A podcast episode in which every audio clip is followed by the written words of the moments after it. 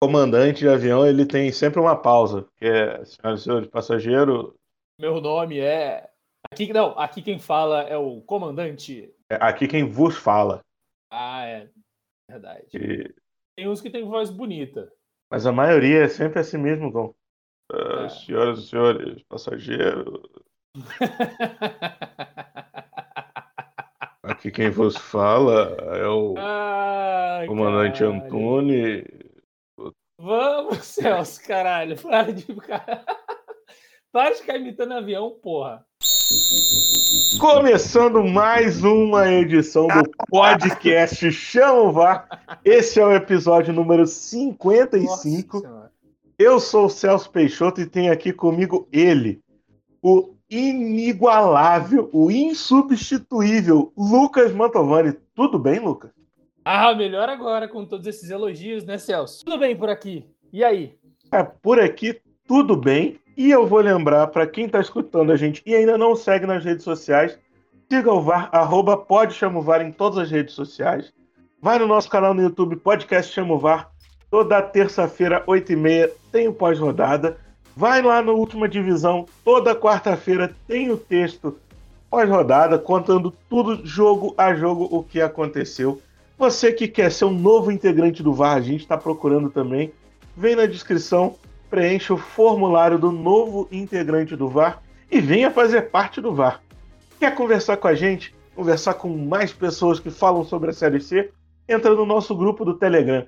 Pesquisa lá Cabine do VAR nesse grupo. E Lucas, como faz para ser um apoiador do VAR? Ah, para apoiar é muito fácil, Celso. Pô, que isso? Tem duas formas, muito simples. Uma pelo PicPay, lá no assinatura, arroba pode chamovar, tranquilão. E no outro é pelo Apoia-se, né? apoia.se barra pode chamovar. Entra lá, vê o que a gente oferece para vocês.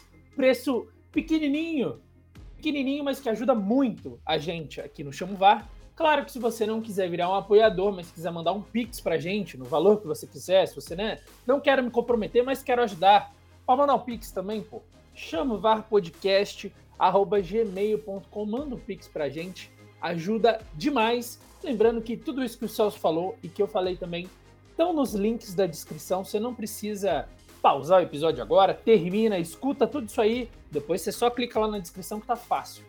Lucas, finalmente finalmente chegou a hora que nós teremos o VAR da CBF na Série C. A gente sabe desde o dia 22 de julho, na reunião, foi confirmado o uso de VAR.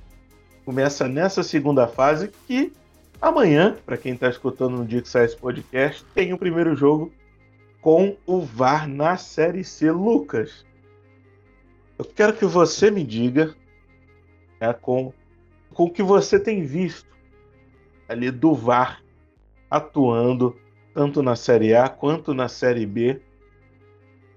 Qual é o VAR que vai chegar nessa Série C? Vai ser o VAR de excelência? O VAR nível FIFA, Copa do Mundo? O VAR nível UEFA? Nível Comebol? O nível Série A, que é um pouquinho mais abaixo? Nível Série B, que está tendo muita muita polêmica. É que o time que antes falava, tô perdendo esse jogo porque não tem VAR, agora fala, tô perdendo esse jogo porque tem o VAR. Qual é o VAR que chega na Série C? Salsão, vou ser sincero, hein? Vou mandar real aqui. É, acho que o. A gente já discutiu isso antes, inclusive. Acho que o VAR ele vem para ajudar. Ele vem para ajudar a dar mais transparência para o negócio, né?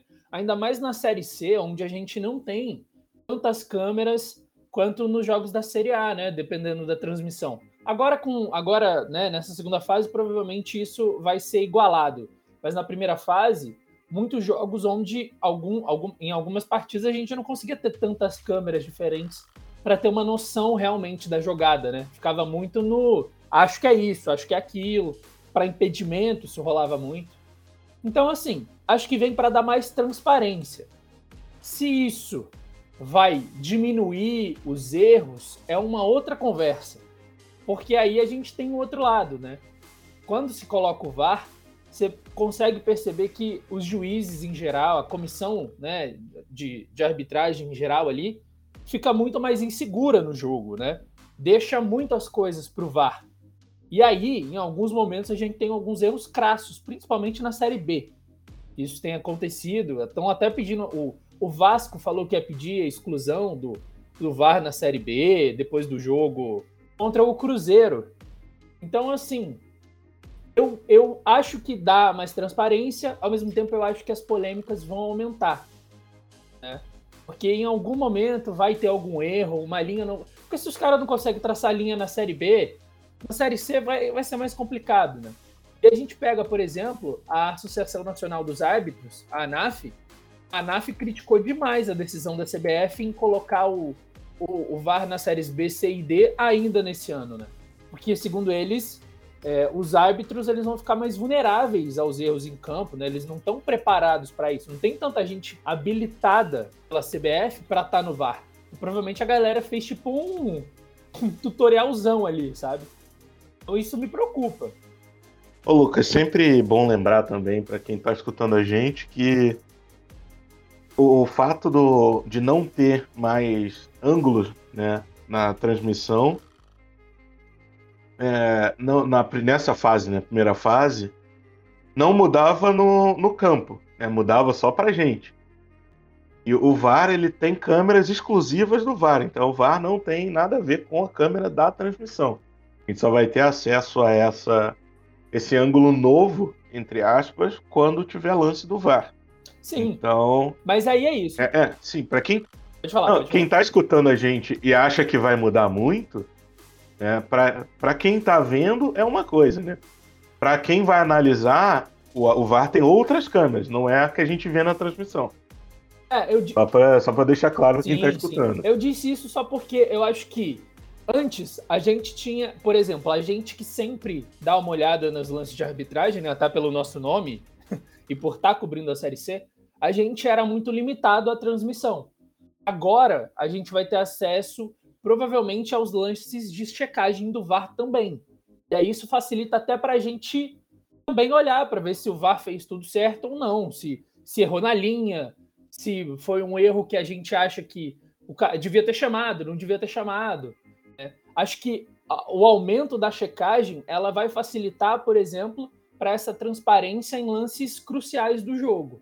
Agora, com relação à transmissão da partida, aí é o, é o sistema da zona de transmissão, né? Já que é o da zona que vai assumir todos os jogos. Então é um, é um, é um jogo que vai ter mais câmeras, que vai ter é, mais ângulos do que, por exemplo, com a TVN, né?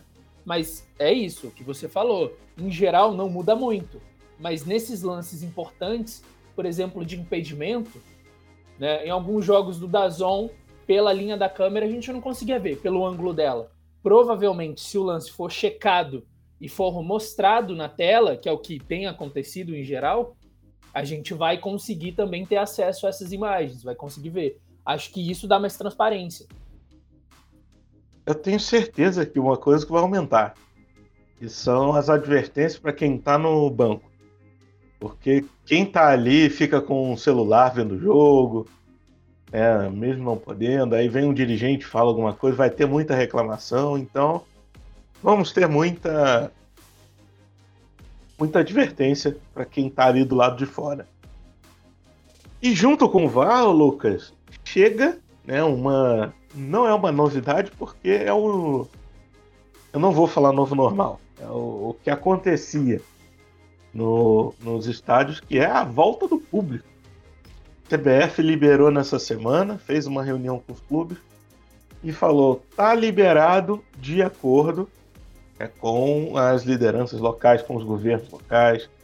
Então, cada um, clube com sua cidade, com seu estado, tem ali uma capacidade liberada nos estádios. Como que você vê essa, essa volta, Lucas, sabendo que é, cada lugar tem uma realidade diferente. Mas como um todo, você acha que já está na hora de pensar numa, numa volta ou poderia segurar mais um pouco? Ah, Celso. A minha opinião ela é impopular, né? Porque eu acho que todo mundo quer voltar logo, quer que volte logo, tá na hora de voltar, não vê a hora de voltar. E eu também não vejo a hora de voltar mas tem que ser com responsabilidade, né? A gente acompanha, por exemplo, na Libertadores, a, a volta de público. E assim, protocolo não existe. É, se alguém fala que existe protocolo ali, é mentira. Todo mundo aglomerado, todo mundo sem máscara. Né? Eu nem tô falando da parte onde tem gente que frauda exame, frauda comprovante de vacina. Não tô nem falando nesse aspecto.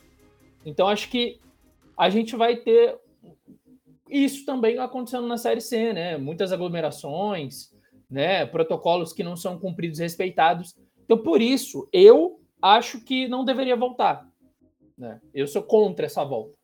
Mas a gente sabia, Celso, que era um caminho quase irreversível, né? Tanto que a gente conversando em off aqui, gente falou: olha, provavelmente volta, é muito difícil não voltar. E aí, essa volta ela muda muda o jogo, né? Muda, muda o clima no estádio. Dinâmica. É, muda, muda o clima, muda a dinâmica, né? Porque a gente tem alguns times que são muito nacionais, que tem muito mais torcida em, em número do que outros times, né? Da fase vão apoiar, não é possível que vão chegar cobrando logo de cara. Mas mesmo assim, né? É, é, é, acho eu que é um. Duvido, hein? Eu, eu também não duvido, Celso. Mas assim, eu acho que é meio insanidade, né? Por exemplo, eu sei que a, a torcida do Paysandu é uma torcida que cobra muito e espera muito do time. Eu não tô falando que tá errado. Eu, eu não acho que eles vão chegar já no primeiro jogo em casa cobrando tanto assim. Eu acho que o primeiro passo é apoiar. O problema é se tomar lá, se toma duas derrotas seguidas. Aí, aí vira problema também, talvez. Mas acho que acho que para Paysandu, Manaus, né, que tá vetado. Você depois vai falar certinho quanto que volta em cada um aí. Mas o Manaus está vetado até dia 14, né? Vou pensar depois se vai poder ou não. É, mas o Manaus também é um grande premiado. Criciúma, o Botafogo da Paraíba, né? Alguns outros times não. Por exemplo, o Ituano, ele não tem uma... Ele não tem, assim, é, torcedores que lotam o estádio. O Velho Júnior não fica lotado ali. Vai, vai ter um problema em relação a isso. Muito bem, vamos, vamos falar, já que você já entrou nesse assunto, vamos falar quanto é cada estádio está liberado para receber nessa segunda fase, começando com o Botafogo, que tem 20% do, da capacidade liberada, e dá cerca de 4 mil pessoas no Almeidão. O Criciúma tem 30% do capacidade liberada no Heriberto Rios, que dá cerca de 6 mil pessoas.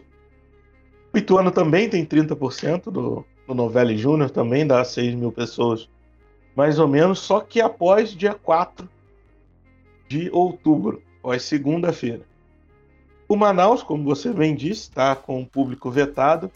A nova conversa é só depois do dia 14, que é depois do jogo do Brasil contra o Uruguai pelas eliminatórias. Então, o, por enquanto, está liberado no jogo do Brasil, não está liberado no jogo do Manaus. Então deve voltar uma, o, partidas do Manaus quando for na Arena da Amazônia. O time ainda vai jogar na colina essa primeira rodada. O Novo Horizontino, 30% do Jorge Biasi, 5 mil pessoas, mais ou menos, também após o dia 4 de dezembro, segunda-feira. Paysandu tem 30% da Coruzu, em que dá em média 5 mil pessoas. O Tombense ainda não foi definido pelas autoridades locais, então não tá, não temos ainda uma previsão de quantas pessoas serão liberadas no estádio, se serão liberadas no estádio ou se o Tombense vai jogar em tombos ainda. É, não temos uma posição. E o Ipiranga tem 2,5 mil, 2.500 pessoas no Colosso da Lagoa, não é porcentagem, é, é número absoluto de público no Colosso. Lucas, pode, é uma porcentagem pequena, mas 5, 6 mil pessoas é, num estádio, é, imaginando um mundo ideal em que as pessoas estão é, espalhadas pelo, pelo estádio, né? Tenha tem-se um distanciamento dentro do estádio tudo. Né? Não está todo mundo aglomerado. Mundo ideal dentro do estádio. Tá? Fazendo uma utopia aqui. Para você colocar né, 5 mil, 6 mil pessoas, até chegar em um local, até sair num local, vai ter né, uma, tem que ser uma operação muito grande, que não é o que acontece, e vai ter uma aglomeração para chegar e para sair do estádio. É, Pensa-se muito no como que vai ser dentro do estádio. Mas me parece que não se pensa tanto assim. É como que é para a pessoa chegar até o estádio. É como que vai ser a locomoção da pessoa de casa até o estádio e do estádio até em casa. Então muito se fala, só pode tantas pessoas lá dentro. Mas como que vai fazer para chegar essas 5, 6 mil pessoas que no mundo ideal ficariam é, isoladas dentro do estádio, mas que até chegar ali pode ficar todo mundo junto. Parece um, uma coisa para inglês ver, né? Ah, se a gente dá uma olhada, por exemplo, na operação que foi para a final da Copa América, que juntou, teve aglomeração, foi, foi assim, tudo que não era para ser, né? E era uma final de Copa América. Você acha que Botafogo e Ituano vai ter uma operação parecida com aquilo, assim? Ter o mínimo, sei lá, 10% do que foi a operação de, do final da Copa América? Não vai ter. A gente sabe que não vai ter, não é assim que funciona.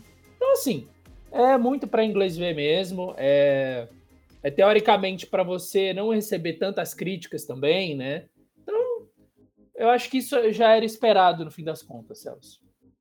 É, CBF sendo CBF. É Brasil sendo Brasil, na verdade. E agora um outro ponto dessa mesma reunião que decidiu a volta do público nos estádios, que é a CBF anunciou um auxílio no valor de 200 mil reais para os clubes. E eu vou trazer e eu vou trazer para você aqui as aspas de Edinaldo Rodrigues, que é o presidente interino da CBF. Ele disse o seguinte, Lucas: Estamos sempre em sintonia com a realidade do futebol brasileiro e as necessidades dos nossos clubes e federações. O objetivo é procurar solução para os problemas demandados e dar atenção aos relatos de todos esse passo dado hoje é importante na direção da retomada. Com presença de público na segunda fase e o repasse dessa verba a todos os clubes. Fecha aspas. Lucas, todo seu o discurso de Edinaldo Rodrigues. Ah, cara, o Edinaldo. Bom, Edinaldo tem uma fama, né? Presidente muitos anos da, da Federação Baiana de Futebol tem uma fama não tão boa no mercado, né? A gente sabe disso. Cara, é, acho que assim. É pré-requisito para ser presidente da CBF não ter fama boa, né? pois é. E olha que ele ainda é um interino, né? Ele ainda não foi aprovado ainda nessa má fama, entendeu? Eu acho que esse é o ponto. Mas a questão é a seguinte, Celso. É, assim, o aporte que a CBF dá para os clubes da Série C é pífio, né? É, é, uma, é uma vergonha, é uma palhaçada que a CBF faz com a Série C e a Série D. São aportes minúsculos, valores 200 mil reais. Paga o salário de, sei lá, 5, 6 jogadores na Série C. Salário médio de, de 20 mil, 30 mil.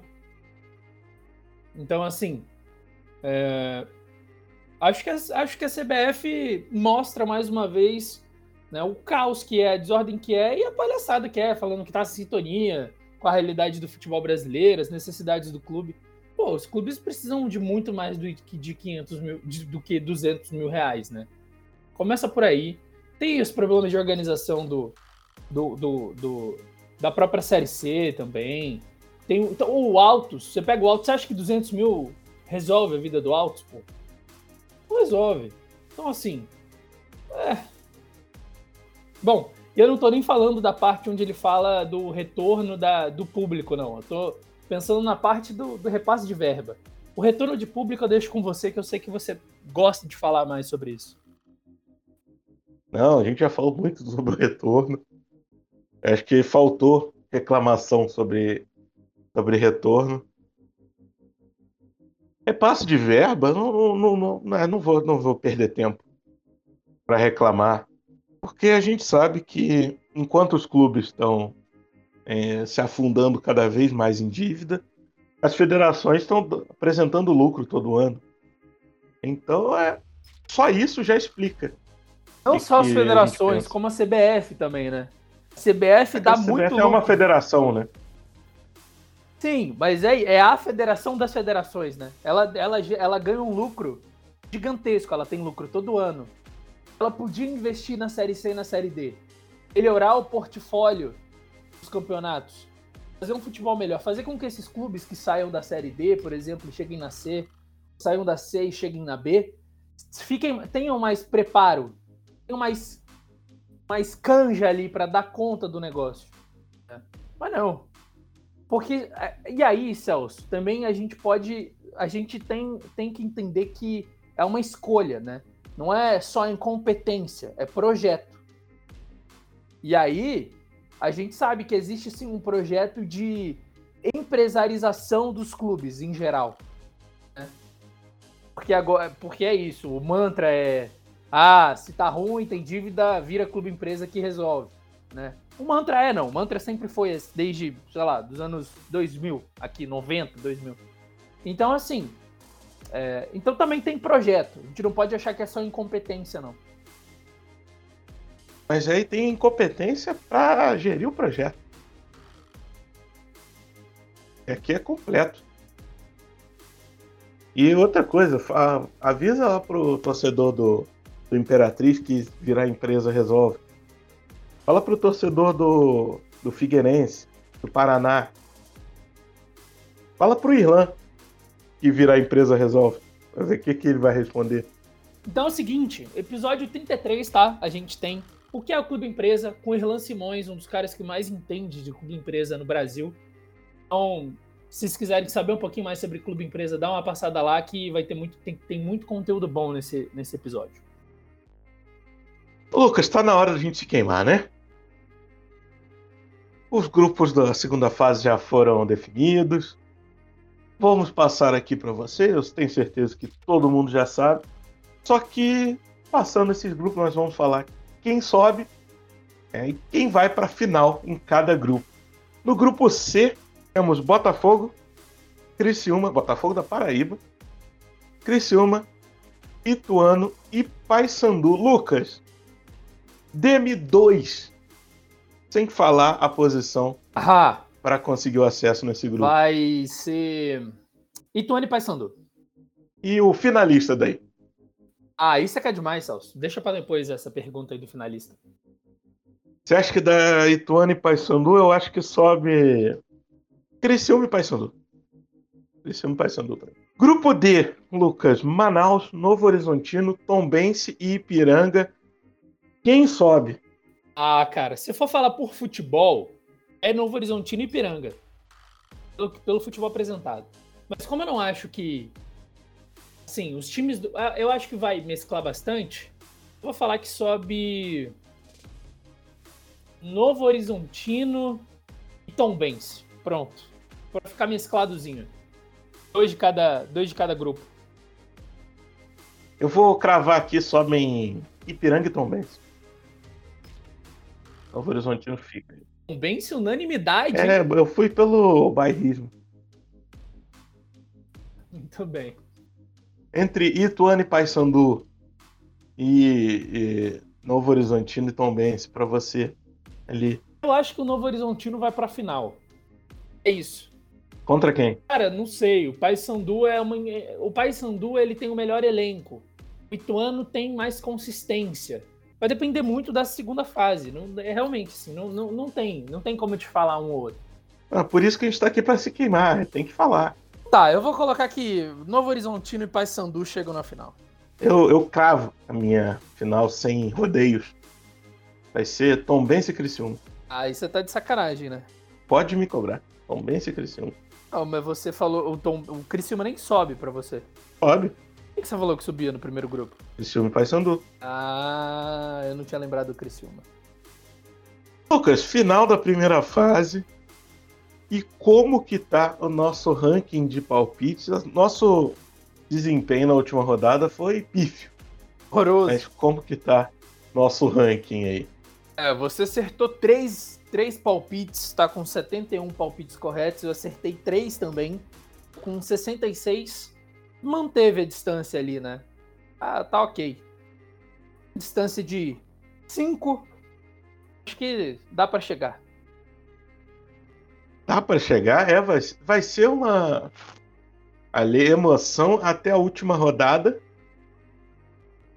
Começando nessa próxima rodada, a primeira rodada da segunda fase. E tem o primeiro jogo no sábado, dia 2 de outubro, às 5 horas da tarde, Botafogo da Paraíba e Ituano, com transmissão do Dazon, da Band e do TikTok. Eu vou de Botafogo e você, Lucas? Muito bem. Eu acho que dá empate nesse jogo. 19 horas, Ipiranga e Tombense vai dar Ipiranga.